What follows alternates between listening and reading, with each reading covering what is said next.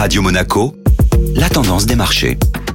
Radio Monaco, la tendance des marchés avec Société Générale Private Banking. Bonjour Delphine Michalet. Bonjour Benjamin. La Banque Centrale Européenne était en ligne de mire hier. Comme attendu, la Banque Centrale Européenne a opté pour un statu quo en maintenant hier son principal taux de dépôt à 4%. Son communiqué, sans surprise, a finalement rassuré les marchés actions qui ont progressivement effacé leurs pertes de début de journée. Christine Lagarde a souligné la poursuite du mouvement de désinflation en Europe et la nécessité de conserver des taux directeurs restrictifs pour ramener l'inflation à la cible des 2%. À Paris, le CAC 40 a fini en petite hausse de 0,11% à 7464 points dans un volume d'échange de 2,6 milliards d'euros. Et du côté des valeurs À la clôture européenne, l'action du constructeur de voitures électriques Tesla plongeait de plus de 10% après que son directeur général Elon Musk ait fait part de ses inquiétudes quant à une baisse potentielle de la croissance des ventes de l'entreprise pour l'année en cours. A l'inverse, le groupe IBM grimpait de plus de 12% à Wall